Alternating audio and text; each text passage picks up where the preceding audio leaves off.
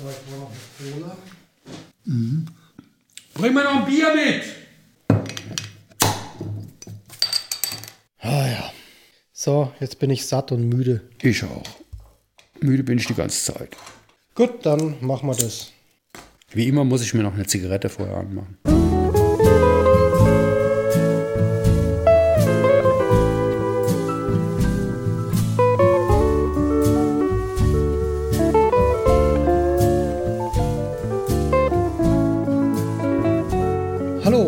Herzlich willkommen zum Frankenkonvoi Podcast. Mein Name ist Jonathan Ich bin der Tom. und der Tom und ich sind eigentlich Fotografen, aber vor allem ist der Tom Gründer und Head vom Frankenkonvoi e.V., einem Verein aus Fürth, der sich für Menschen in Not einsetzt und seit 2015 sowohl regional in Fürth und Umgebung tätig ist, aber auch im Ahrtal beim Hochwasser, jetzt im Ukraine-Krieg, im Erdbebengebiet in der Türkei, in Syrien, in Rumänien etc. etc. Bei dieser heutigen Episode können wir das allererste Mal voller Stolz verkünden, dass wir einen Sponsor haben. Und zwar die Sparkasse Fürth ist Partner dieser Episode. Vielen Dank dafür. Mahalo Nui Loa. Und die letzten Episoden hatten wir ja viele, viele verschiedene Gäste aus verschiedenen Gründen. Zum einen Maher, weil es historisch in, zum Thema gepasst hat mit seiner Flucht aus Syrien. Dann hatten wir Geo und Jonathan wegen der Fahrt nach Rumänien. Und eigentlich müssen wir aber nochmal in die Historie vom Verein zurückgehen. Wir waren im Sommer 2016. Genau, dahin müssen wir nochmal zurück, weil bis jetzt in all diesen 21 bisherigen Episoden wurde noch nie ein Verein gegründet. Den Frankenkonvoi gibt es ja so quasi noch gar nicht. Es gab die äh, Facebook-Seite Frankenkonvoi. Ja, genau, es gab nur eine Facebook-Seite, aber es gab nie einen Verein bis jetzt. Mit meinem Privatkonto als Ja. Spendenkonto. Ähm, wie ist es dazu gekommen? Wo, wo kommt der Verein her? Ja, ist ja klar, dass ich irgendwann mal reagieren musste. Also A, habe ich gelernt, dass ich diese Hilfe nachhaltig gestalten kann. Also ich halte es aus und finde Lösungen. Ich bin ja ein völliger Newbie gewesen und wusste nicht, wie sowas geht. Also Ja. ich habe in Anführungszeichen meine Kompetenz dafür entdeckt, habe auch meine psychologische Stärke dafür entdeckt, habe auch gesehen, was alles möglich ist. Und dann war für mich klar, ich möchte es weitermachen. Also es sollte kein Strohfeuer sein, wie die vier Touren auf dem Balkan und die Tour nach Calais Anfang des Jahres, immer mal wieder, wenn ich Zeit habe, sondern es sollte, ich wollte es, ich wollte es weitermachen. Du wolltest eine Regelmäßigkeit reinbringen. Genau. Und dann war klar, dann muss ich eine Rechtsform finden, wie das auch legal möglich ist, weil äh, Spendengelder darfst du als Privatperson ja gar nicht annehmen. Ja. Äh, und was ja auch ein Thema ist, äh, ab einem Betrag von 300 Euro bist du ja als Verein, als eingetragener e.V. in der Lage, Spendenbelege, also Spendenquittungen auszustellen. Und es gab schon Menschen, die halt eben Interesse hatten, uns eine größere Spende zu tätigen, aber sie bekamen von mir nie eine Quittung. Ja, das ist ja auch, auch bis heute super wichtig, dass man gerade auch Unternehmen, die teilweise wirklich große Summen spenden, auch einen Spendenbeleg geben kann. Ganz genau. Weil das ja auch steuertechnisch relevant ist. Das ist äh, auch für Privatpersonen steuerrelevant, Eben. weil du kannst das bei deiner äh, Jahreseinkommenssteuererklärung angeben, dass du Spenden getätigt hast. Die sind in unserem Land, Gott sei Dank, äh, zu 100 Prozent steuerabzugsfähig, also auch für Privatpersonen. Und es ist bei uns so geregelt, dass bis zu 300 Euro für deine Einkommensteuererklärung dein Konto Beleg, also dein Kontoauszug ausreicht. Du brauchst Okay. also keinen Spendenbeleg. Wenn du irgendwann mal 50 Euro spendest oder 100 Euro spendest, brauchst du bloß bei der Einkommensteuererklärung diesen Kontoauszug erwähnen und dazu schreiben, da steht ja drauf, Mhm. an wen du gespendet hast, an eine gemeinnützige Organisation, dann ist das auch steuerlich abzugsfähig. Ist ein Eigenbeleg im Prinzip. Ja. Und ab 300 Euro hast du das Recht, äh, von einer gemeinnützigen Vereinigung oder einem Verein eine Spendenquittung zu bekommen, einen Spendenbeleg zu bekommen. Und dafür muss der Verein natürlich die Gemeinnützigkeit erklärt bekommen haben. Und das macht man halt eben, indem man zunächst eine Satzung mit dem äh, Sinn und Zweck des Vereins verfasst. Das ist alles ganz genau vorgegeben. Das ist nicht einfach so ein Blatt Papier, sondern da muss alles ganz genau definiert sein, was du machen möchtest, für welche, für welche Sachen du, du äh, tätig sein möchtest, ob du jetzt ein Tierschutzverein bist, ein Kinderverein bist oder ein Kegelclub bist oder ein Fußballverein bist.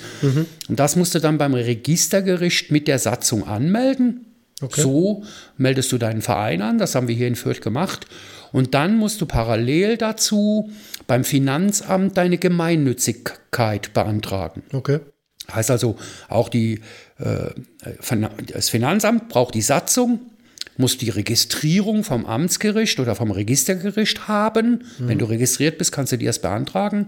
Und dann prüft das Finanzamt, ob du gemeinnützig tätig bist. Und in dem Moment bist du dann in der Lage, äh, Spendenbelege auszustellen. Okay, du hast jetzt gesagt, ihr habt das damals gemacht. Wer ist ihr? Weil du warst ja ganz alleine unterwegs. Ja, ich habe äh, logischerweise auch Freunde, Gott sei Dank, hier in der Heimat, die ich da zwar leider Gottes ganz, ganz selten gesehen habe, weil ich war ja 2016 zusammengezählt fast ein halbes Jahr in Griechenland permanent. Ja. Aber es gab ja viele, die mir solidarisch die ganze Zeit zur Seite gestanden haben, wie zum Beispiel mit Teilen der Posts, die ich gemacht habe und so weiter und so weiter. Und immer wenn ich nach Hause kam, habe ich natürlich nur dieses Thema gehabt. Mhm. War mir auch ein bisschen unangenehm, aber ja, hatten wir ja bei jetzt alle, allen Folgen auch mit Geo und Jonathan. Wenn man dann zurück in die normale Welt kommt, hast du ja auch gesagt, ja. dann hat man erstmal Probleme, in die normale Welt wieder zurückzukehren. Ich habe das am Anfang auch gehabt, aber ich habe das irg ich. irgendwann mal geschafft, umzuswitchen. Also den Schalter, den habe ich wirklich bei mir gefunden, Gott sei Dank. Mhm. Und dann habe ich natürlich mit meinen Leuten immer darüber gesprochen, hey, wir müssen einen Verein gründen. Hast du Bock mitzumachen? Ja. Ich bin jetzt auch kein Vereinsmeier.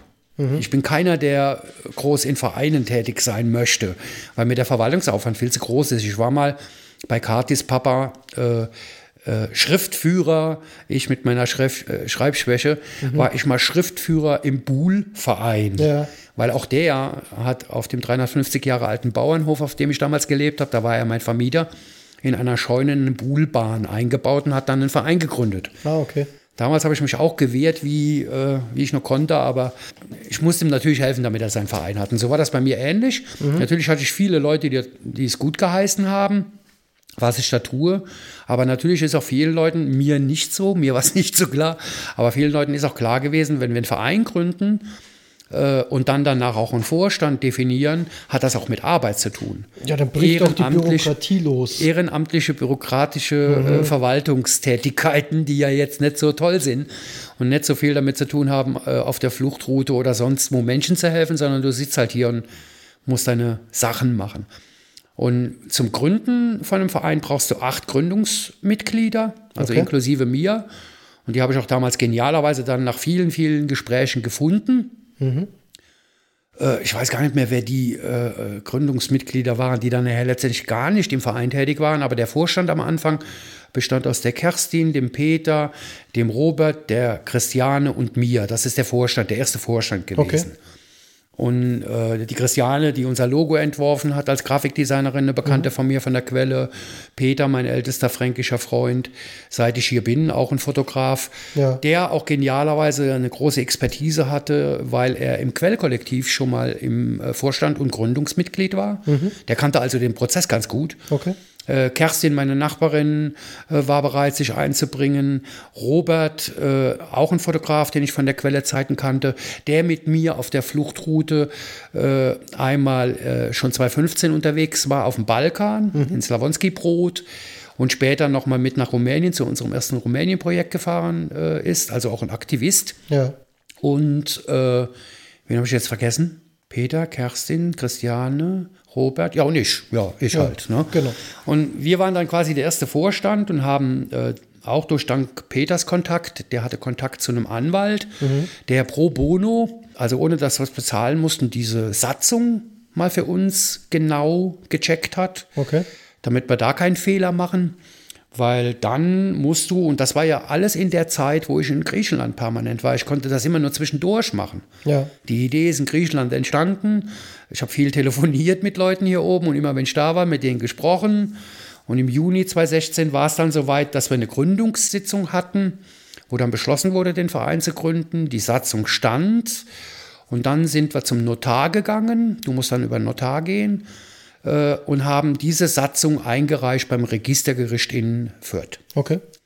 Und danach, nachdem wir das hatten, habe ich mir auch eine Telefonnummer vom Fürther Finanzamt äh, rausgesucht. Das war damals, glaube ich, die Frau Spenkuch, die zuständig ist für diese Vereine. Mhm. Ja, da gibt es eine extra, extra Abteilung dafür.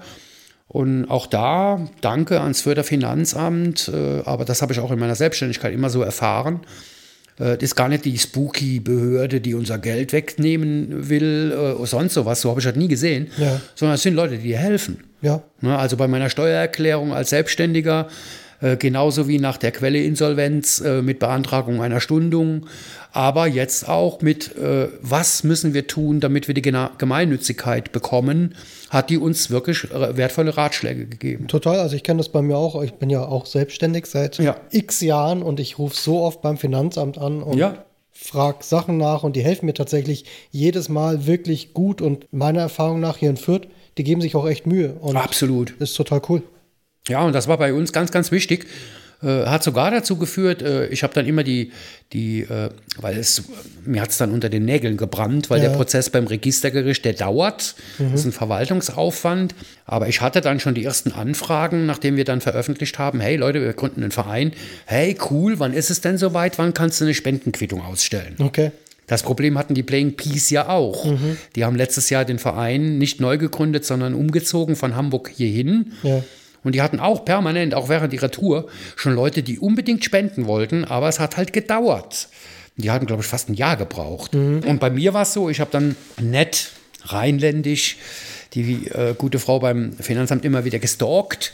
Okay. Und es gibt auch die Möglichkeit, eine vorläufige Gemeinnützigkeitserklärung äh, vom Finanzamt auszustellen. Dafür bra- braucht das Finanzamt aber die Satzung. Und in unserer Satzung war ein Satz falsch formuliert. Okay. Es ging lediglich um die Formulierung. Ich weiß nicht mehr, wie der Satz war. Aber äh, sie hat mir dann tatsächlich, äh, nachdem ich ihr die Satzung geschickt hat, zurückgeschrieben und hat gesagt, ja gut, haben Sie jetzt so beim Re- Registergericht eingereicht, ist alles gut und schön, Satzung passt, aber um die Gemeinnützigkeit zu bekommen, ist es zwingend nötig, dass Sie diesen Satz so und so formulieren. Okay. Das hat die mir wirklich gesagt ne? Oder geschrieben. Und dann mussten wir halt dummerweise nochmal Notargebühren äh, bezahlen, weil wir hatten ja quasi die erste Satzungsänderung. Okay. Wir mussten diesen Satz umschreiben und mussten nochmal die 50 Euro für den Notar bezahlen, weil die mussten das ja wiederum dann beim Registergericht einreichen. Ja. Ja, das war halt der Verwaltungsakt. Aber das hat dann irgendwann mal geklappt und ich weiß nicht mehr genau das Datum. Ich war so super froh, als wir im Juni oder sowas, die Juni, Juli, August so, hatten wir die äh, Erklärung vom Registergericht, dass wir registriert sind. Und wir hatten dann auch recht bald die Gemeinnützigkeitserklärung und, das kam auch noch dazu, ich weiß aber nicht, nicht mehr, welche Behörde das war, wir wurden auch angeschrieben von einer Behörde, die dafür sorgt, zu prüfen, ob wir den Namen überhaupt verwenden dürfen. Okay. Wenn du eine Firma gründest oder sowas, musst du ja zunächst mal gucken, ob der Firmenname nicht schon vergeben ist. Ja. Frankenkonvoi ist ja kein Name von mir jetzt. Meine Firma heißt Tom Geisbisch Fotografie. Aber Frankenkonvoi hätte ja sein können, dass es den Namen schon gibt. Ja. Dann muss man den erstmal prüfen lassen, ob es den schon gibt, damit du ihn überhaupt verwenden darfst. Der Stefan von Umino, der hat sich seinen Namen sogar schützen lassen beim Patentgericht äh, deutschlandweit, weil international wäre es ja teuer gewesen. Ja. Weil es kann auch ganz gut sein, dass es noch einen Umino gibt. Ja, klar. Ne? Aber nachdem dann geklärt war, wir dürfen den Namen verwenden, wir haben die Registrierung beim Registergericht und die Gemeinnützigkeitserklärung ging es dann richtig los. Was heißt, es ging richtig los? Ich war ja, wie gesagt, permanent in Griechenland. Äh, Im September, Oktober, eigentlich im September, war die erste lange Zeit in Griechenland für mich beendet, weil da die Menschen, die ich da kennengelernt habe, um die wir uns immer gekümmert haben, sprich Maher, Dschihad, das waren ja die engen Freunde, Ja. die daraus entstanden sind, aber auch alle anderen, die ich da an der ECHO und in Vasilika im Regierungscamp kennengelernt habe, die sind sukzessive in andere Länder verteilt worden oder sind in anderen Ländern angekommen. Bei Maher und Dschihad war es ja Deutschland. Dann kam Resan irgendwann mal an, der dann an die Nordsee hoch äh, umverteilt wurde. Dann gab es Leute von der ECHO, die jetzt heute in Belgien oder Holland leben. Also, äh, und der Yassin zum Beispiel ist über dieses Asylumverteilungs-UNHCR-Programm, wo man anrufen musste in Griechenland, da war er der Einzige, der es geschafft hat mit seiner großen Familie. Die sind nach Südfrankreich gekommen. Und so sind unsere engen Freunde alle weitergekommen. Und ich habe dann ja quasi mit Angekommenen hier zu tun gehabt. Okay. Ja. Heißt also, Maher ist angekommen, der ist nach Rot verteilt worden in ein Camp. nachdem er ja, wie er erzählt hat, zunächst kurz in Zirndorf war, wurde der nach Rot verteilt. Und dann Dschihad ist nach Wunsiedel verteilt worden. Okay. Und äh, am Anfang habe ich alle Neuangekommenen, die, die sich in Zirndorf angemeldet haben, auch Hassan mit seiner Großfamilie aus dem Irak, Resan, alle äh, kurze Zeit mal hier bewirtet. Okay. Äh, und viele, viele Leute haben auch immer übernachtet in der Apotheke.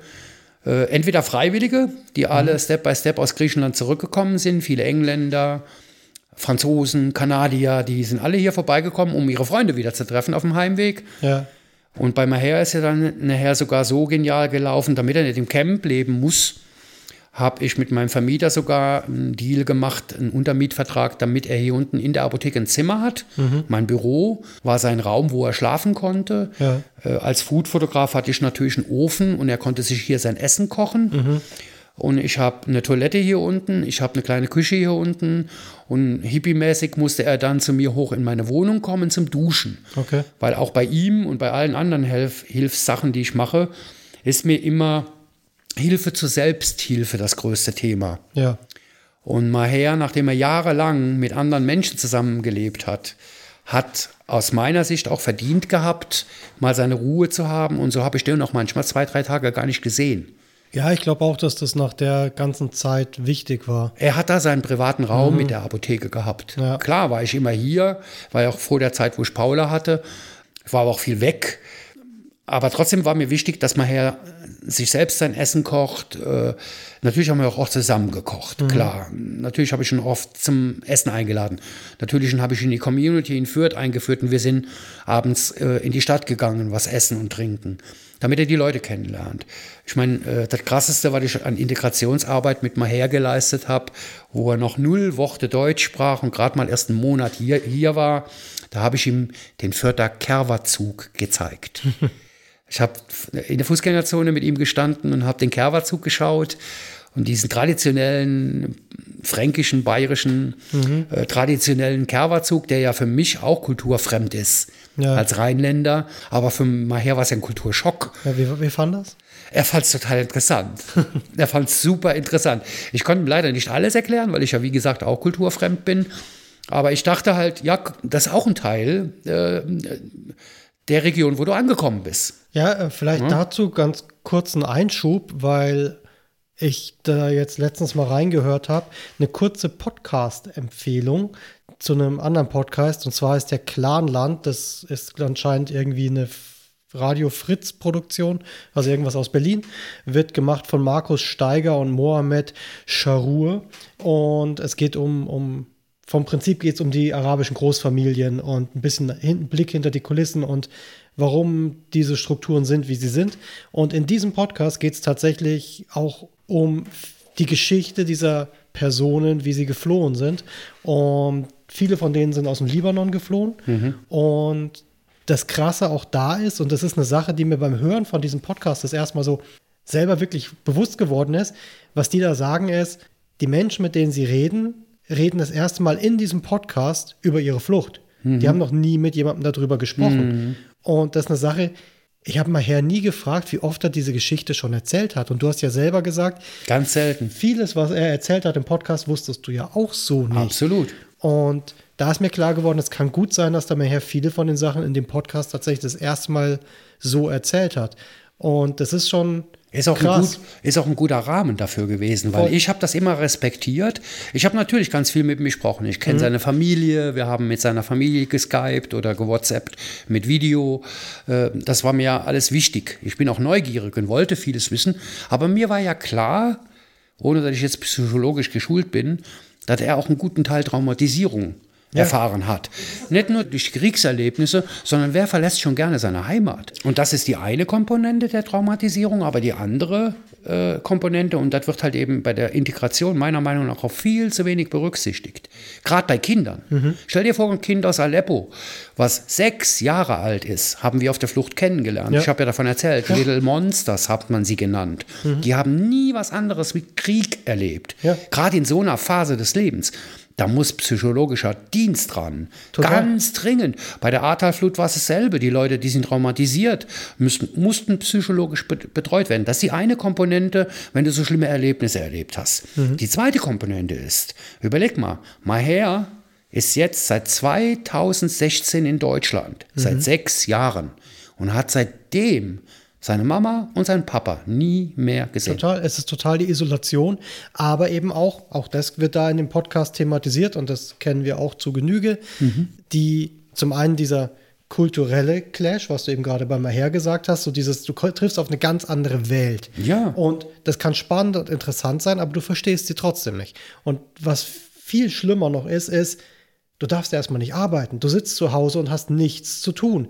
Und teilweise jahrelang. Du kannst dich nicht einbringen, du darfst für deinen eigenen Lebensunterhalt nicht sorgen, du darfst deine Familie nicht versorgen, du kannst kein eigenes Geld erwirtschaften, du kannst deine Talente nicht weiterbilden, du kannst nichts Neues lernen, du sitzt nur rum. Mhm. Und wie gesagt, das kennen wir auch von verschiedensten Leuten, diese bürokratische Blockade, äh, um ein Teil der Gesellschaft werden zu können überhaupt, egal wie sehr du es willst, du darfst nicht per Gesetz. Du verlierst unfassbar viel und gerade in dem jungen Alter, Anfang 20 bis 30 oder noch jünger, du verlierst ja ganz viel Lebenszeit. Du verlierst die Zeit, du ganz anders Energie, nutzen willst. Ne? Voll.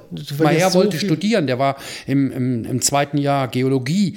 Der hätte in Syrien, wenn alles gut gelaufen wäre, noch zwei, drei Jahre studiert und hätte dann eine riesen Karriere hingelegt und wäre jetzt heute, äh, wie sein Wunschtraum damals immer war, Mercedes-Fahrer.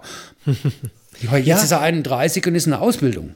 Ja, aber Geologie zum Beispiel, ich meine, jetzt, jetzt gerade finden diese Suchen nach zum Beispiel Atomendmülllagern überall in Deutschland statt. Das ist alles Geologie. Die brauchen Geologen ohne Ende. Er hätte eigentlich. Da, da gibt's, ich habe ihm, damals Jobs ich, ich hab ihm damals abgeraten, weil ich habe damals zum gesagt, äh, also nicht abgeraten, aber mhm. ich habe meine Meinung gesagt und habe gesagt, ja, Geologie war in Syrien schon interessant, weil Öl und so. Aber hier, Geologe, was hast du denn hier für eine Perspektive? Aber wenn du heute mal an Erdbohrungen für äh, die äh, äh, Heizungen, wie meine Schwester sie im Ahrtal jetzt eingebaut hat, 90 Meter tief. Und, und, und ja, Geologie, Wärmepumpen. Mhm. Geologie, äh, Geothermie. Also Geologie ist ein Riesenthema. Er hätte ja, es machen können. Er hätte, hier, er hätte hier gute Jobs haben können. Und, und es wäre sogar sinnvoll gewesen, das konnte aber keiner von uns wissen, weil Maher hat sich ja dann, als er dann loslegen durfte, für ein Elektrotechnikstudium mhm. äh, registriert.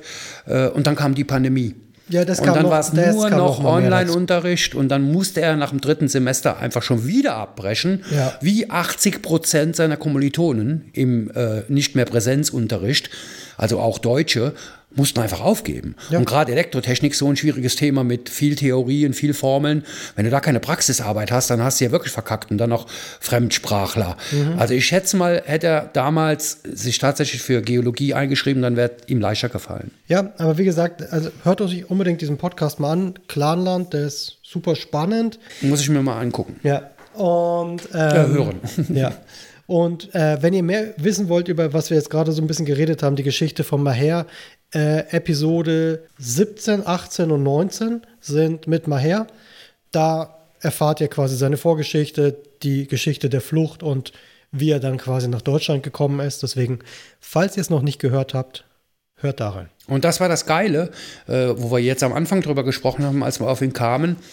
Wie gesagt, ich wusste nicht so viel, wie er im Podcast erzählt hat, weil ich respektvoll damit umgegangen bin und nicht zu tief bohren wollte. Ja. Also er hat Details erzählt, die ich vorher nicht kannte. Aber ihm ging es genauso. Er hat selbst zu mir danach gesagt, hey, fuck, jetzt wo ich darüber erzähle, er war ja am Anfang schüchtern und zurückhaltend mhm. und wollte gar nicht mitmachen. Er ist eher ein ruhiger Mensch. Ja, er hat gesagt, er hat ja gar nichts zu erzählen. Ja, ja. Und dann waren es drei Serien. Mhm. Und danach hat er zu mir mehrfach gesagt, hey, Mann, das ist so toll, weil ich so viele Erinnerungen fast vergessen hatte und jetzt beim Erzählen sie wieder hochkamen. Mhm. Kennen wir ja alle. Wenn du irgendjemanden auf einer Party erzählst und du bist am Erzählen und am Erzählen, dann kommen in deinem eigenen Kopf plötzlich wieder Erinnerungen hoch, die du lange irgendwo in der Ecke hinten im Hirn hattest. Und das hat ihm wirklich gut getan. Ja, glaube ich total. Ja. Ja, und so habe ich halt in der Zeit, nachdem Maher dann vor allen Dingen hier in Fürth war, der einzige, äh, Dschihad habe ich so weit begleitet, dass ich äh, einen Helfer, der Mike Meinhardt, der aus Wunsiedeln ist, äh, Dschihad war ja in Arzberg, das ist ein Ort, ein kleiner Ort nebendran, das war so ein ehemaliges Hotel, wo er seine Unterkunft hatte. Mhm. Und der Mike, der hat sich um Dschihad gekümmert. Der Mike, der war mit mir mal auf dem Balkan, war auch in Griechenland, in Vasilika, der kannte Dschihad. Mhm. Und äh, Mike ist auch so ein Helfer gewesen, der, der bei der Arzberger Tafel immer mitgemacht hat. Und so hat er sich ein bisschen um Dschihad da oben gekümmert, weil da waren ja 180 Kilometer von hier. Und ich habe ja. mich hier um Maher ein bisschen gekümmert. Bei all den Behördengängen und so weiter habe ich ihm geholfen. Wobei ich da sehr schnell festgestellt habe, dass ich als Integrationsbegleiter wirklich nicht tauge.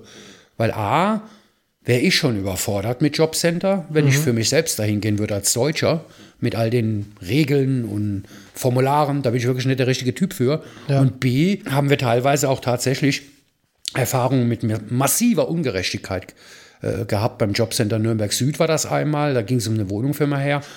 Und da bin ich ganz, ganz schlecht im Emotionen zurückhalten. Mhm. Weil was ich nicht leiden kann, ist Ungerechtigkeit. Ja. Und wenn Ungerechtigkeit am Start ist, dann werde ich auch gern mal emotional. Heißt, ich sage dann auch Sachen, die man besser bei einer Behörde nicht sagt. Mhm. Und das ist ja kontraproduktiv. Ja. Und deswegen bin ich als äh, Integrationslotse äh, wirklich eine Nummer die man nicht verwenden sollte. Mhm.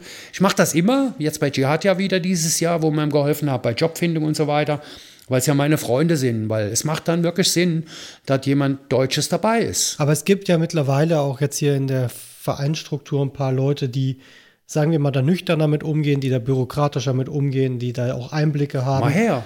Ja, mal her, aber auch äh, Lena. Lena hilft sehr, weil die die Behördensachen besser kennt. Aber mal her ist seit der Zeit, weil er das alles selbst gemacht hat, er ist ein ganz, gelernt. ganz schlauer Kerl. Immer wenn wir irgendeine Frage hatten mhm. bezüglich Ausländerbehörde, bezüglich äh, Jobcenter, all die ganzen Verwaltungssachen, die wusste er ja. Und mhm. da hat er geholfen. Mhm. Also ihr hattet dann quasi diesen Verein bürokratisch gegründet und mhm. du warst dann auch viel in Fürth unterwegs und hast Leuten, die hier angekommen sind, auch unter die Arme gegriffen. Wie, was, was waren dann so die, die Tätigkeiten vom Verein am Anfang? Ja, wir haben zum Beispiel über die Kontakte Maher und Jihad, die ja in Camps gelebt haben, ein bisschen Camp versorgt. Mit okay. Plüschtieren und so weiter. Da kamen ja noch immer Sachspenden wenigstens ein bisschen an. Mhm. Aber wir mussten uns dann auch halt ein bisschen zurückhaltender äh, äh, verhalten, weil halt äh, die große Solidaritätswelle war dann erstmal vorüber. Ja. Und das Thema Flüchtlinge wurde immer negativer in der Öffentlichkeit transportiert. Und so sind zwangsläufig damit auch unsere Spendengelder zurückgegangen. Okay. Wir hatten ja damals auch noch nicht die Followerschaft, die wir heute haben. Ja, wir waren ja gerade am Anfang. Ne? Mhm. Ich kann mich noch erinnern, um die 500 Facebook-Follower oder so. Das ist ein viel kleinerer Wirkungskreis. Ja. Und dann haben wir uns halt eben drum gekümmert. Natürlich war ich permanent in Griechenland virtuell involviert. Wir hatten ja Freunde und Kontakte mhm. vor Ort und haben immer mal wieder was gesehen. Auch im Januar 2017 war die Lea, jemand, der in Vasilika lange als Freiwillige gearbeitet hat aus Baden-Württemberg. Die war noch mal mit unserem Geld, da haben wir ihr Geld mitgegeben in Vasilika für drei Wochen, wirklich mhm. im Januar, okay. wo in dem Camp, wo Maher und Dschihad und all die anderen Leute noch gelebt haben, die beiden nicht mehr, äh, im Winter halt die Wasserleitungen einfach zugefroren sind und kein Wasser mehr da war. Okay, krass. So waren die Verhältnisse. Mhm. Und die Lea hat sich da noch mal ein bisschen gekümmert und wir haben uns dann noch ein bisschen nähere Ziele gesucht. Okay. War einmal die schweizerisch-italienische äh, äh, Grenze. Da bin ich im Internet auf einen Pater aufmerksam geworden, der äh, auf der italienischen Seite zum äh, Gardasee äh, in, in Kirchengemeinschaftshaus für Geflohene bereitgestellt hat als Unterkunft. Okay. Der Pater war lange in Afrika tätig, 20 Jahre als Entwicklungshelfer, mhm. hat sich vorwiegend um afrikanische Geflohene, die da feststeckten, die in die Schweiz wollten, ja. gekümmert und denen geholfen bei Behördengängen und sie versorgt. Da haben wir äh, Sachspenden hingebracht wie Kleidung, auch mal äh, Lebensmittel oder Lebensmittel vor Ort gekauft. Da war auch ein großer, großer Hotspot. Äh, mhm. an jeder Grenze war ein großer Hotspot. Ja, und dann habe ich auch den Kontakt, den ich auf dem Balkan und später in Griechenland permanent gepflegt habe zu den Leuten aus London, Humanitas Charity, mhm. weiter gepflegt, die ja ein Langzeitprojekt schon seit 15 Jahren in Rumänien hatten. Da ist ihr Verein entstanden. Ja. Und zwar kümmern die sich um behinderte Kinder, vorwiegend Autisten und hatten ein Haus in einem kleinen Ort namens Tinka, äh, wo ich glaube 18 äh, Kinder mit Leiheltern, die sie eingestellt haben, mhm. die permanent in einem Haus war, mit psychologischer Betreuung, äh, physiotherapeutischer Betreuung. Ja, das hattest du, glaube ich, schon mal so grob Genau. angeschnitten. Ne? Das Projekt gab es da und äh, da war ich zwei oder dreimal mit Hilfsgüterlieferungen. Das waren halt Ziele, die ein bisschen näher sind, also monetär für uns zu stemmen waren. Okay. Ja, ich würde sagen, auf die ganzen Themen gehen wir in Zukunft nochmal ein. Mhm. Gerade Rumänien ist auch so ein umfangreiches Thema. Oh, wir, hatten, yes. wir hatten das jetzt mit äh, Jonathan und Geo jetzt ja schon zwei Episoden lang so ein bisschen, aber wir waren ja auch schon zusammen da und ja, also Rumänien ist ein gigantisches Thema und da werden wir auf jeden Fall Walle und Mella auch hier nochmal im Podcast als Gäste holen. Vielleicht auch öfter als einmal, weil auch die viel, viele, viele Dinge zu erzählen haben. Genau, würde ich sagen, da reden wir dann in, in Zukunft noch drüber. Ähm, aber was jetzt hier vor Ort in Fürth zur Verfügung stand, war ja einfach die Apotheke, die Räumlichkeiten. Ganz genau. Und ich habe ja vorne in den vorderen Räumen damals, als ich das Ding gemietet habe, 2010 als Fotograf, eigentlich vorgehabt, sowas ähnliches wie eine Galerie reinzubauen. In den ehemaligen äh, Regalfächern haben wir graue Wände, graue Holzkisten reingestellt. Äh, die sollten als Galeriefläche dienen für Bilder und so weiter. Aber de facto habe ich aus zu viel Arbeit von 2010 bis 2015, weil ich viel zu viel zu tun hatte, das nie realisiert. Und dann ab 2015 wegen Frankenkonvoi äh, viel Arbeit in der Freizeit Ja. nie realisiert. Und so wurde das direkt von Anfang an, auch schon, wo man her hier gelebt hat, unser Lager. Okay. Wir hatten ja kein Lager und alle Sachspendenannahmen haben wir in der Apotheke gemacht.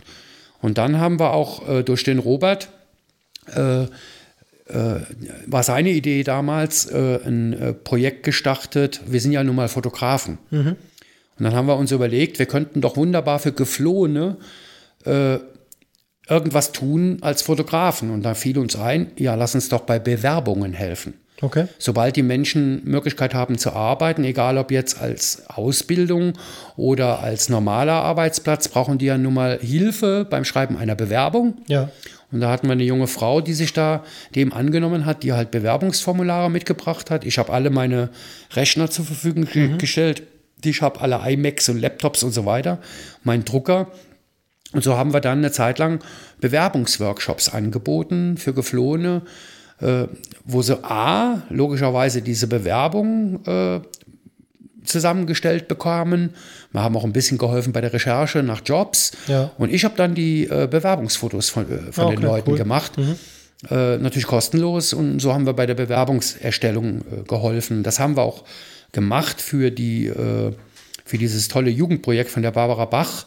Äh, das ist ein, äh, ein Wohnprojekt hier in Fürth, wo minderjährige Geflohene untergebracht sind, die allein unterwegs sind die ja nochmal einen ganz extra Schutz Ja, brauchen, klar. werden auch vom, äh, vom Gericht sofort mit einem äh, Vormund ausgestattet, äh, der sich um alles kümmert, weil es sind ja nun mal Minderjährige. Mhm. Und äh, die werden von denen halt in dem Wohnprojekt auch gefördert, Ausbildungssuche und so weiter. Und so einmal im Jahr, wenn die Zeit ist der Bewerbung, kommen die dann zu mir mit ein paar Leuten und dann mache ich dann halt die Bewerbungsfotos. die. okay. Ja, wie gesagt, die, die Apotheke ist ja bis heute ein, ein sehr wichtiger Teil des Frankenkonvois. Das Herz, Und, das ja, Zuhause es des ist, ist halt das. Headquarter. Aber wie gesagt, jetzt durch den Concept Store, so ganz aktuell, ich meine, das sind jetzt, wie lange ist denn das jetzt? Das Sind war jetzt zwei das, sech- Monate? das sechste Mal. Nee, nee. Ah, eineinhalb Monate, okay. Äh, Das war Ende, äh, ein bisschen mehr als ein Monat. Das war das letzte Wochenende im Juli. Ah, Okay, krass. Gar nicht so 29. lang. Ko- Kommt Juli. mir schon viel länger vor. Kommt mir auch so vor, Ja. weil es sechs Wochenenden waren. Ne? Genau, aber jetzt ist ja ganz aktuell tatsächlich dann die Möglichkeit, dass man tatsächlich auch wirklich rein kann. Ja. Es ist jetzt, abgesehen davon, dass jetzt jeden Samstag von 12 bis 18 Uhr offen ist, ist es ja auch so, du arbeitest einfach hier in der Apotheke, dein Büro ist hier Genau. drin und so weiter. Und wenn du da bist, dann sieht man das daran, dass das Gitter vor der Eingangstür offen ist. Genau so ist und es. dann kann man auch außerhalb der Öffnungszeiten einfach klingeln und dann machst du gerne auf und dann können die Leute auch außerhalb der Öffnungszeiten reinschauen. An der, an der Türe, an der Eingangstüre der Apotheke ist ein Klingelknopf, so ein, so ein Funkklingelding. Der ist aber dummerweise weiß, Ja, auf einer weiß, weißen äh, Tür. genau. Die meisten Leute sehen den nicht. Und ich hänge dann immer, wenn ich hier unten bin, äh, so ein Zettelchen innen äh, an die Apotheke, bitte hier klingeln. Mhm. Und da muss man auch noch, leider Gottes, den muss ich mal irgendwann reparieren, feste draufdrücken, weil der sonst nicht klingelt. Insofern höre ich das nicht oft, aber ich sitze auch oft an der Theke der Apotheke, anstatt im Büro nebendran. ja.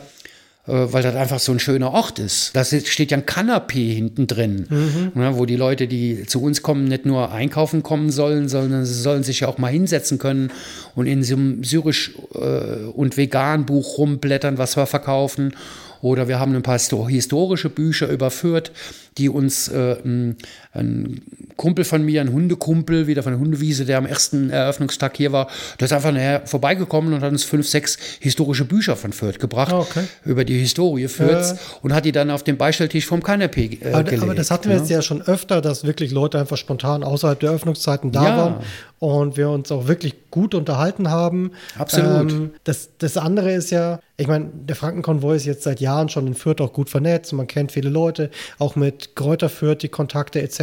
Also da geht einiges. Aber durch die Öffnung des Concept Stores passieren gerade spannende Sachen. Ja. Zum Beispiel wie heißt er, der Federler? Es Federler, ja. Es Federler. Ich darf seinen Namen nicht erwähnen, der will ja anonym bleiben. Genau. Der, der Aber war, ich kenne ihn jetzt. Ja, der, genau, und der war da und er hat sich die Apotheke angeschaut, weil er mitgekriegt hat, die ist jetzt offen und man kann rein. Genau. Und man lernt neue Leute kennen. Und wer war, Denkmalschutzbehörde war hier? Ja, heute war äh, tatsächlich die Denkmalschutzbehörde hier, aber nicht wegen der Apotheke, mhm. weil die Apotheke ist ja schon seit 2000, ich glaube, 12, 13, als das Hotel abgerissen wurde, tatsächlich auch innen geschützt, also Ensembleschutz. Ja. Vorher war nur die Fassade geschützt. Mhm. Ja, es macht aber Ensembleschutz macht auch Sinn. Absolut. Ne? Ich meine, ich habe es ja schützenswert empfunden und restauriert, eigenhändig, drei Jahre lang. Ja. Weil ich ja toll finde, dass sowas erhalten bleibt. Und jetzt ist, ist es ja halt eben auch ein genialer Nutzen. Mhm. Weil äh, eine Apotheke hilft Menschen in Not. Ja. Und der Verein hilft Menschen in Not. Also wir verkaufen Pflaster. So mhm, sage ich immer. Genau. Ja, und heute war aber der Denkmalschutz deswegen hier, mein Vermieter, der ja hier drüber wohnt, äh, ich wohne ja selbst im Hinterhaus und mhm. das steht nicht unter Denkmalschutz. Und da wird gerade eine Wohnung kernsaniert. Ja. Und dann das hat er einen Antrag, angeschaut. Antrag gestellt äh, auf Denkmalschutz. Und dafür kommt natürlich die Denkmalschutzbehörde und prüft. Ja. Äh, und da in meiner Wohnung, die ja schon kernsaniert ist, seit 2011 lebe ich da, zwei alte historische Türen sind, mhm. hat mein Vermieter mich gebeten, ob ich, äh, wenn der Denkmalschutz kommt, denen mal in meiner Wohnung die beiden Türen zeige. Ja. Und äh, da war aber nicht nur der Fürther äh, Denkmalschutz, also die untere Denkmalschutzbehörde waren zwei Mitarbeiter da, sondern es war auch aus München von der oberen Denkmalschutzbehörde mhm. ein Herr da. Ja. Und der Stadtheimatpfleger kam auch noch hinterher ja. ge ge gelaufen, weil das interessiert natürlich die Hotspots, mhm, die alten. Natürlich. Und dann habe ich denen natürlich oben in der Wohnung meine Türen gezeigt und ich habe es ja eigentlich erwartet, aber ja. ich saß dann hier hinten in meinem Terrakotta-Raum, äh, den ich auch gerne Leuten zeige. Äh, betrifft ja. zwar nicht den Concept Store vorne, die beiden Räume, aber gerne zeige ich auch den hinteren Raum. Ja, das ist ja so der, der Meetingraum quasi. Genau, ich, da sitzen der Sitzungsraum und ja, genau. Und dann kamen natürlich die Herren und haben gefragt, ob sie denn nicht auch mal nochmal in die Apotheke schauen dürften. Ja. Und äh, da habe ich natürlich gerne gemacht. Ne? Und natürlich äh, geht es mir dann nicht nur darum, den von mir dann wieder herrlich äh, kernsanierten drei Monate lang mit Möbelpolitur und weiß der Geier, was alles wieder hübsch gemachten Raum zu zeigen, also die Apotheke selbst, sondern halt eben auch den Content, mhm. ja, der, die, der Frankenkonvoi. Ja. Da, erstens sind die Produkte eh zu sehen äh, und ich wurde auch gefragt, was das denn jetzt ist und habe dann das Konzept des Concept Stores den Leuten erklärt. Mhm. Und daraufhin habe ich tatsächlich gehört, wie der äh, eine Kollege vom Denkmalschutz für zum anderen Kollegen gesagt hat und mich dabei angeschaut hat. Mhm. Also es war kein geheimes Wispern. Äh, da hat er zu seinem Kollegen gesagt, hey Mann, das ist doch mal wirklich ein Vorschlag für den Preis sinnvolle Nutzung von Denkmal oder sinnvolle Wiederher, also irgendein Denkmalschutzpreis ja, okay. oder ja, irgend sowas. Da bin ich natürlich direkt hellhörig geworden. Wie du weißt, sind mir äh, Ehrenmedaillen ziemlich bumpel außer der Karnevalsorden. Aber es ist nun mal letztendlich auch ein Preis für den Verein. Ja, aber auch die Apotheke hätte das verdient. Absolut. Ne? Und es ist auch, ich habe direkt auch zu dem äh, gesagt, in dem Moment, als er das gesagt hat, wäre doch mal ein Preis wert, sinnvolle Nutzung Denkmal. Er gesagt, ja, das sehe ich genauso. Ja. Und zwar nicht nur wegen dem Denkmal und den alten Schränken, sondern wegen dem Content. Dem habe ich dann auch gesagt. Eine Apotheke ist da, um medizinisch zu helfen. Und wir, der Frankenkonvoi, machen genau dasselbe. Nicht medizinisch, aber wir helfen. Also, wenn gibt es keinen besseren Platz für einen Verein, der Menschen in Not hilft, als eine Apotheke. Zum, zum einen das, zum anderen ist es halt einfach so, die Apotheke ist eines der wirklich, wirklich krass schönen Gebäude in Fürth. Und ich meine, die Renovierung ist der Hammer, die Räume sind super schön und es ist halt mehr als ein Museum, sondern man kann tatsächlich rein und diese Es Räume lebt. nutzen, genau. Und man kann hier Zeit verbringen, Gespräche führen. Wie Und gesagt, das ist ja auch genau der Hintergrund. Bis jetzt kennen die Leute, weil wir noch nicht weiter sind, bis jetzt kennen die Leute Gott sei Dank seit letztem Monat oder seit Juli den Concept Store. ja, Aber es geht ja um viel mehr. Das zeigen wir den Leuten schon mit Hilfe des Kanapés, der Barhocker, die an der Theke stehen und noch weiteren Stühlen, die wir gerne auspacken, wenn sich Leute hinsetzen wollen. Es ist eine Begegnungsstätte. genau. Und das soll auch ausgebaut werden. Wir wollen in Zukunft mehr Begegnungen stattfinden lassen, weil ich bin der Meinung, Kultur, und Kultur haben wir auch schon oft drüber gesprochen, ist Essen, Trinken, Musik, Tanz, Kunst. Das sind die Brücken, die wir Menschen alle miteinander haben, unabhängig der Herkunft, unabhängig der Sprache und so weiter. Ja. Und das ist mein Begehr, Leute zusammenbringen, egal woher, egal welche Hautfarbe, egal welche Religion, einfach Menschen zusammenbringen. Und das ist genau das, was wir in Zukunft vorhaben. Wir wollen hier drin Workshops veranstalten. Ja, wollte ich gerade sagen, also es gibt ja jetzt echt einige Pläne für die, für die Zukunft des, des, Genau. der, der Apotheke, der Nutzung der Räumlichkeiten und auch ähm, jetzt, was einen Frankenkonvoi angeht. Ich meine, der Podcast zum Beispiel, das war jetzt, wir sitzen jetzt seit, seit fünfeinhalb Monaten, glaube ich, veröffentlichen wir jetzt. Seit, ich glaube, sieben Monaten oder sowas arbeiten wir daran mit vorher Konzeptionierung, Idee entwickeln, vorbereiten, Technik lernen, Software lernen, teilweise drei Stunden Gespräche führen. Strukturierter Labern Genau, lernen. drei Stunden Gespräche führen, die nie veröffentlicht werden, um zu merken, so kann man das wohl nicht machen. Ja, oder man, man hätte das halt alles irgendwo mal speichern und wenn irgendjemand Lust hat, sich mal fünf Tage lang Ja. mein Gesülze anzuhören, kann er das gerne machen. Aber da war sehr viel Übung und sowas, bevor wir dann wirklich die, die erste Episode auch wirklich veröffentlichen konnten. Ich, ich, ich finde auch wir- wirklich ohne Scheiß, ne? jetzt kommt mein Eigenlob. Ne? Ich finde ganz ohne Scheiß. Also zunächst ein Fremdlob. Du hast dich krass geil entwickelt. A, technisch. B, autorenmäßig und fragestellungsmäßig. Du bist derjenige, der hier den Content liefert und der alles in Bahnen lenkt. Danke. Hammer. Und ich genieße jedes Mal. Vorher kriege ich ja immer von dir die äh, Episode geschickt, damit ich noch mal reinhöre, ob alles so richtig ist und so weiter. Du schneidest das ja auch noch alles. ja, Und ich finde, wir beide, also man, man hört bei uns beiden eine Entwicklung. Ich bei meinem Reden Absolut. und du bei deinem, äh, wie du dieses Ding gestaltest. Und du bist derjenige, der das gestaltet. Du sagst, jetzt machen wir mal eine Serie mit Maher, jetzt machen wir mal mit, äh, also du bist der komplette Autor, Regie, Regieassistenz, äh, Aufnahmeleiter Ja, ja. und was weiß ich was alles. Also Hammer, Hammer Lob an dich, aber auch ein kleines Eigenlob an mich, weil auch ich bin besser geworden. Äh, danke und kann ich genauso sagen, äh, wie, wie du es gerade sagst, wir sind beide tatsächlich besser geworden in verschiedenen Sachen und es ist tatsächlich, glaube ich, auch eine Art und Weise, wie man redet, eine Art und Weise, wie man strukturiert ist im Kopf. Und ja, tatsächlich hatte ich von Anfang an ein Konzept im Kopf, was vielen, denen ich das am Anfang erzählt habe, nicht so schlüssig erschien. Weil ich Mir eben- ja auch nicht. Genau, weil ich eben mit Hawaii zum Beispiel anfangen wollte, um eine Kurve zu kriegen, weil ich ein Gefühl hatte, wo, wo steigt man am schlausten ein, wie kriegt man die Kurve. Und ich muss sagen, ich bin tatsächlich mit dem Podcast sehr zufrieden. Zum einen ist das Konzept aufgegangen, wir haben die Kurve gut gekriegt über Hawaii die Gründungsgeschichte zu erzählen und dann den nächsten Schritt zu gehen, aktuelle Themen einzubauen, da wo es sinnvoll ist, aber auch Mitstreiter vorzustellen, da wo es sinnvoll ist. Und mittlerweile ist der Podcast, am Anfang war das so viel Tom, weil am Anfang war es das halt einfach viel du. Und im Laufe der Episoden merkt man, es sind viel mehr Leute involviert und ich meine, es gibt Episoden, da sagst du kaum ein Wort. Und das ist ja das Genau, Geniale und ich und, voll genau geil, mein dass das- Wunsch. dass das wir, werden grad, wir werden gerade eine richtig geile Mannschaft und der Podcast hat das dokumentiert. Ja, aber, aber er macht das auch sichtbar und ich finde es schön, dass, dass die Idee tatsächlich funktioniert hat und dass dieser Plan so aufgegangen ist. Das andere ist, ich bin auch abgesehen von kleinen Ausnahmen insgesamt mit der Qualität zufrieden.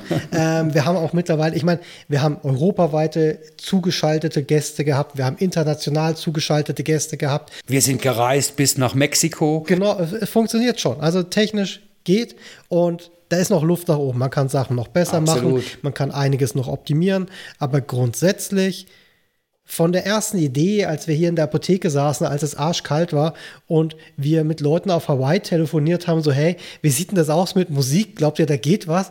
Bis jetzt, es, es, es hat echt gut funktioniert und es hat sich gut gefügt, vieles. Absolut, ja. Und bin ich zufrieden, bin ich stolz drauf und ähm, ich Das ist finde. eine ganz tolle Entwicklung und ich muss auch noch immer wieder betonen dazu, das sage ich dir auch immer je, jedes Mal, wenn das Mikrofon nicht angeschaltet ist, ich habe Podcast nicht verstanden bis zu dem Moment, wo du es mir erklärt hast und ich mich darauf eingelassen habe. Ja. Ich habe Podcast immer, ich habe immer, und das hören wir ja heute noch, zum Beispiel zu dir gesagt, das ist viel zu lang. Wer hört sich, wer hört sich mein Gelaber über Hawaii so lange an? Und heute erst habe ich verstanden, was es ist. Ich habe es ja eben gesagt. Also für den Podcast und viele andere Podcasts auch. Ich bin ja mittlerweile Podcast-Hörer dadurch Ja. geworden. Das ist eine Steilvorlage für jeden Menschen da draußen, auch für mich, sich Zeit zu nehmen. Voll. Es ist halt nicht die Schnellkonsum-Sache wie Social Media, Instagram, Reels gucken oder Facebook oder äh, Fernsehzeppen oder weiß der Geier was. Das ist es nicht. Man muss sich bewusst dafür Zeit nehmen. Oder ich sag nicht man muss, sondern man darf. Ja, Weil das gibt einem auch einen Moment, wo man sich tatsächlich damit konzen- konzentriert be befasst. Das ist genau das Gleiche für mich mittlerweile, wie wenn ich mich vor meine tolle analoge Stereoanlage setze und eine Schallplatte auflege. Genau. Ich bin dann nicht Musik am Konsumieren über Stream und zeppe hin und her, sondern ich setze mich bewusst für eine Viertelstunde, länger dauert eine LP, seid ihr ja nicht, eine Viertelstunde hin und höre nur Musik. Und genauso ist das für mich mit dem Podcast. Ja, das Spannende ist zum Das ist wie einen. eine Serie im Fernsehen. Genau, aber zum einen kann den Podcast ja jeder konsumieren, wie er möchte. Das heißt, äh, keine Ahnung, nebenbei Sport machen. Und er kann in jeder sich Zeit hinsetzen. konsumieren. Genau, und jeder kann das machen, wann er will. Das, das Ding ist aber, dass ich, mir ist schon klar, und das war mir auch vor, das war mir auch in dieser ganzen Konzeptionierungsphase sehr klar. Es gibt meiner Meinung nach quasi so zwei Hauptströmungen in dieser Podcast-Welt. Das eine ist quasi so, zwei Leute unterhalten sich über Quatsch.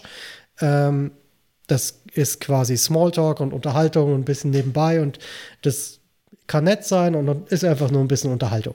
Das andere sind eben Fachleute, die über ein spezifisches Thema diskutieren oder sprechen oder es erklären. Das heißt, Klima, einer der genialsten Podcasts, die mir empfohlen wurde aufgrund von unserem Podcast. Ja, genau, solche Sachen. Aber eben auch, was weiß ich, Historiker, die über Geschichten erzählen, die irgendwann passiert sind. Hier Geschichten aus der Geschichte ist super Podcast. Oder, äh, keine Ahnung, irgendwelche Chemiker, die Chemiker-Podcasts machen, so Ja. fachspezifische Sachen. Und unser Podcast gehört nirgendwo so richtig rein. Wir haben so ein bisschen Smalltalk dabei, aber viel weniger Quatsch und oberflächliches Gelaber als andere. Gleichzeitig sind wir aber auch nicht Fachleute. Ich meine, niemand von uns ist Fachmann für Flucht oder irgend sowas. So, sowas das ist ja Quatsch. Ähm, sondern was wir machen ist, oder was, was du machst, ist, du erzählst deine persönliche Geschichte, deine Erfahrungen. Das ist so ein bisschen wie, wie der, der Opa, der Geschichten aus, von früher erzählt. Hätte ich Kinder, wäre ich jetzt Opa. Genau, aber, aber das ist genau dieses Ding, so sehe ich das auch. Du erzählst Geschichten, deine Erlebnisse, dein, dein, dein Leben Revue passieren lassen, so ein bisschen. Mit dem Unterschied, dass diese Geschichte noch nicht zu Ende ist. Die läuft immer noch. Jo. Und andere Menschen sind involviert in diese Geschichte. Und das ist halt der Frankenkonvoi. Das heißt, wir erzählen tatsächlich stattgefundene, echte Geschichten von den Menschen, die sie tatsächlich erlebt haben, mit, mit Kontext, mit einer Botschaft, mit einer Relevanz. Ich versuche auch immer meine Lebensphilosophie, ohne die aufdrücken zu wollen, aber meine Sicht auf, auf das Leben. Altersklugscheißerei. Ich bin 61. Ja, du Weißt darfst du? das. Ich, ich versuche meine Perspektive von einer Welt zu vermitteln. Ne? In jedem Gespräch, was ich führe. Weil es ist tatsächlich so, das merke ich ja an mir selbst. Ich sehe heute mit 61, was ich in meinem Leben bis jetzt erlebt habe und sehe mein Leben. Meine Mama hat ja gesagt, als sie sich den Podcast angehört hat, mein Gott, was du alles im Kopf hast. Ja. Ich habe scheinbar ein super, super Gedächtnis, außer für Namen. Äh, Und ich reflektiere mein ganzes Leben schon immer. Ich habe mir immer gesagt, ich habe zwei Leben. Also jetzt bin ich im zweiten Leben schon länger als im ersten Leben. Ne? Bis Ja. 30 war ich äh, fast Beamter und Kinderzeit und Jugendzeit, klar. Und ab 30 wurde ich Fotograf und habe das erste Mal meine Le Leidenschaft gelebt und seitdem immer. Jetzt Ja. mit dem Frankenkonvoi halt. Ich versuche immer den Leuten auch ein bisschen zu trans transportieren, wie ich zum Beispiel Karriere sehe. Mhm. Ich bin zum Beispiel der Meinung, dass ich mit dem Frankenkonvoi eine Wahnsinnshammer-Karriere hingelegt habe. Aber eine Karriere, die sich nicht in Geld auszeichnet. Also nicht diesen klassischen Karriereverlauf.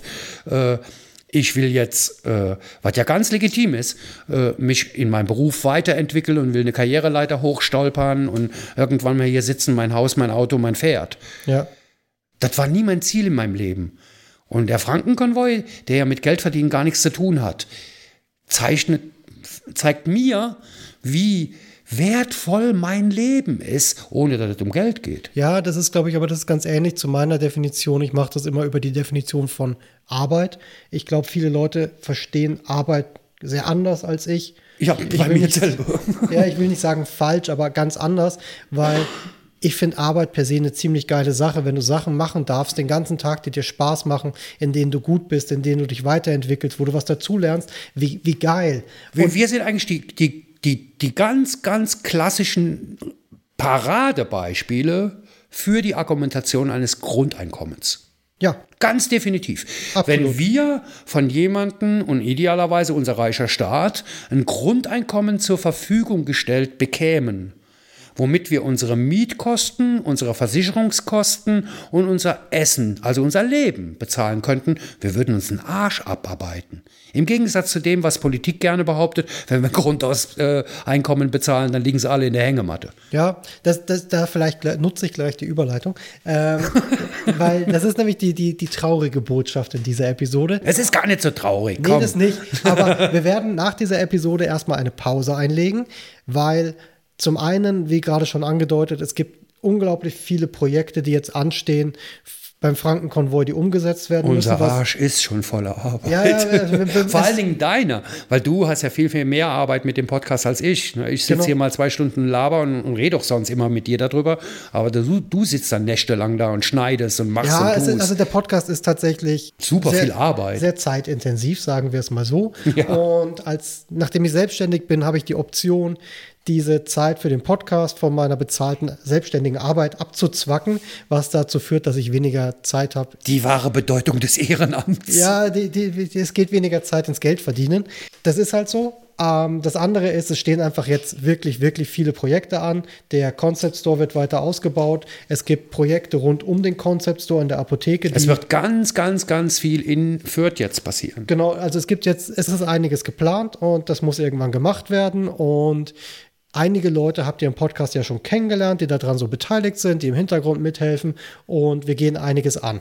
Deswegen müssen wir jetzt eine Pause machen und diese anderen Projekte umsetzen. Wir werden aber irgendwann mit diesem Podcast weitermachen. Wenn das soweit ist, sagen wir Bescheid, dass es soweit ist. Im Winter, wenn wieder ruhiger ist und wir am Kachelofen sitzen ja, können. Ja, wahrscheinlich irgendwie sowas. Also ich bin auch gespannt, wie jetzt manche Pläne so aufgehen. Wie gesagt, mit dem Podcast das Ding ist, wir haben jetzt ein paar Mal das Feedback bekommen, dass die Episoden teilweise auch sehr intensiv sind, inhaltlich.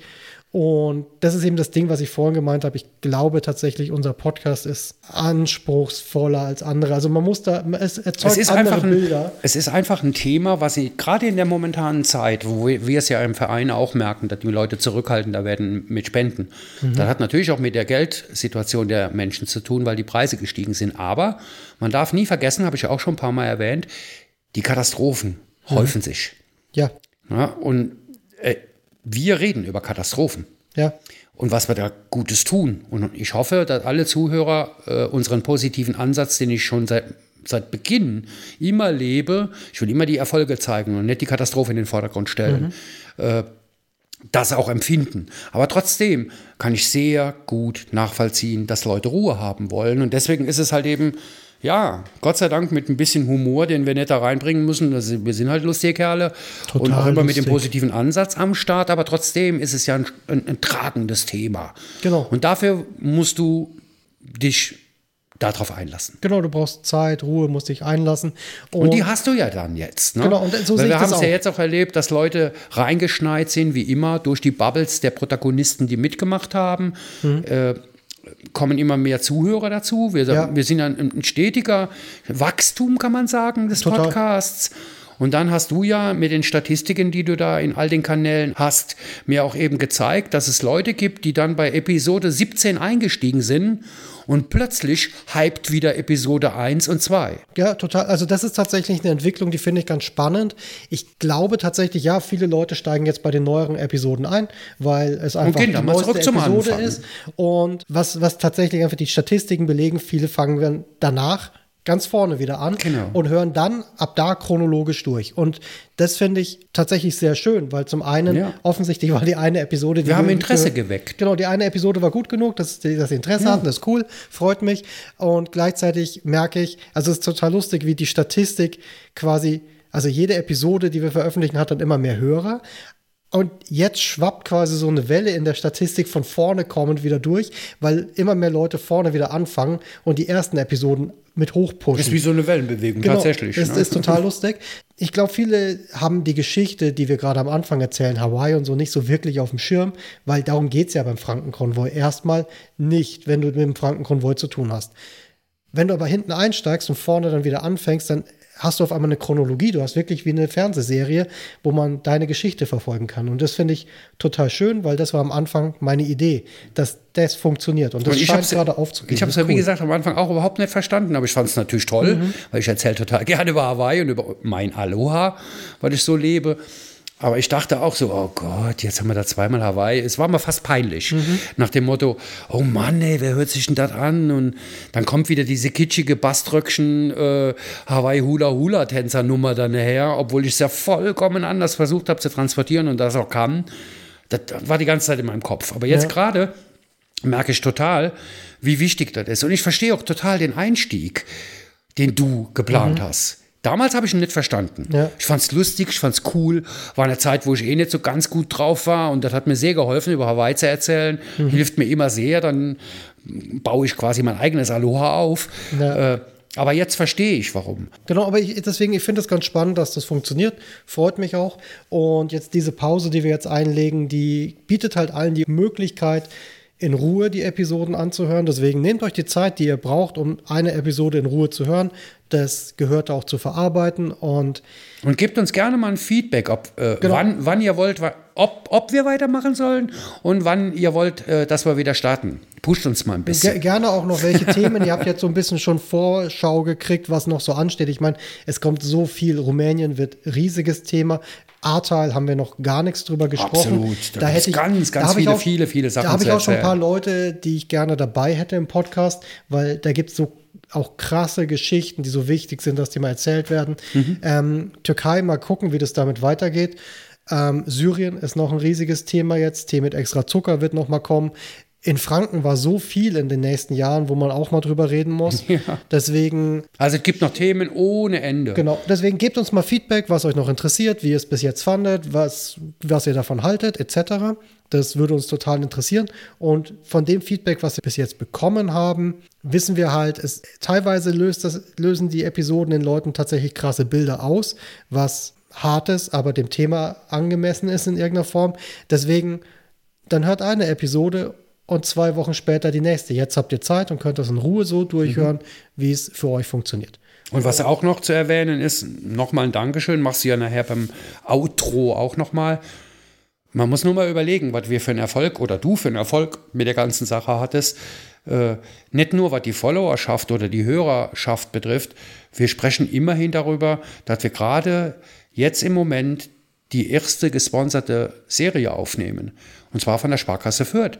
Total. Die auch unser Vereinskonto hostet. Ne? Also auch da kann man sehen, dass man nach nur 21 äh, Folgen äh, tatsächlich in der Lage ist, bei äh, zukünftigen Sponsoren das Interesse zu wecken, Part of the Game zu werden. Total, also generell ist, also das ist ja eh eine Sache, also generell was den Podcast angeht, gerne abonnieren, folgen, weiterempfehlen sowieso.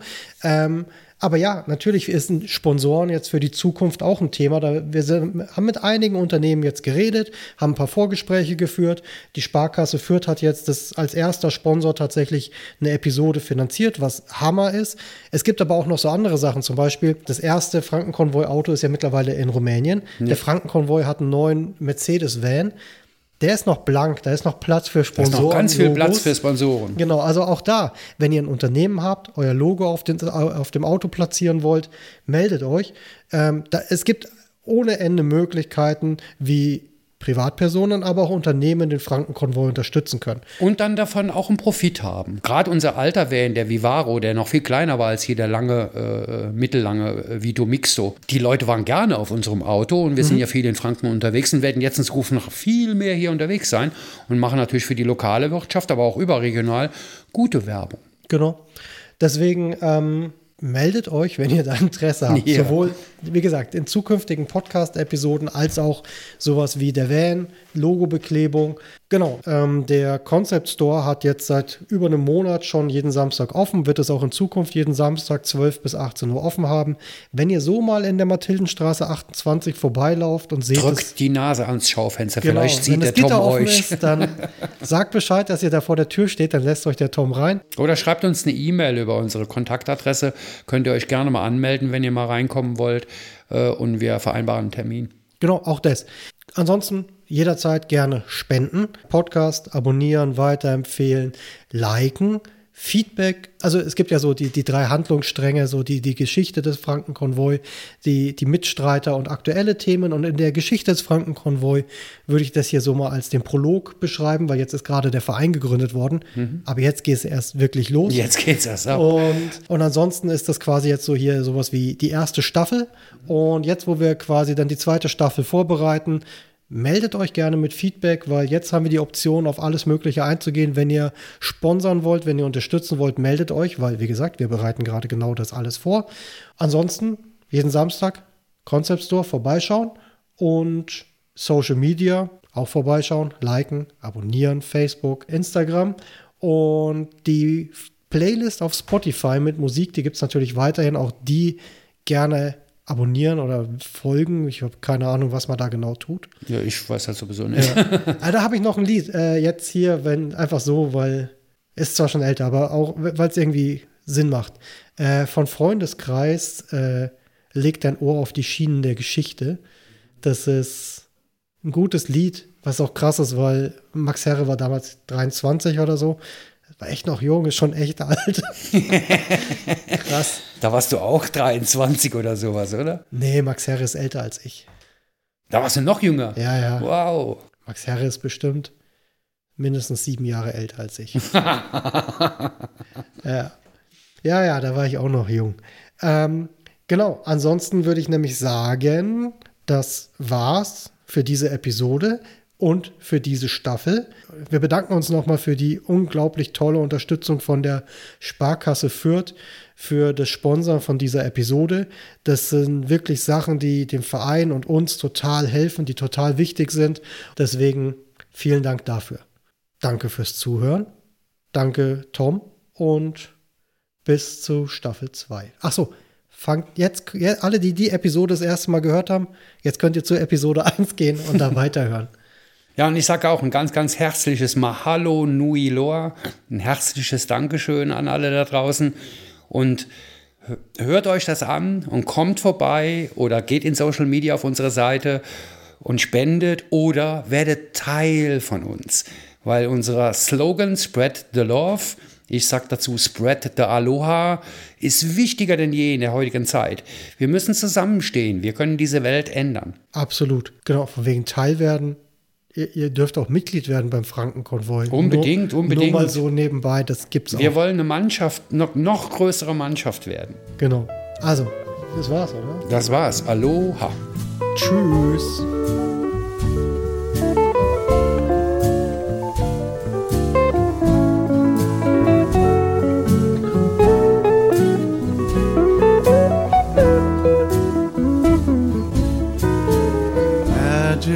At Waikiki.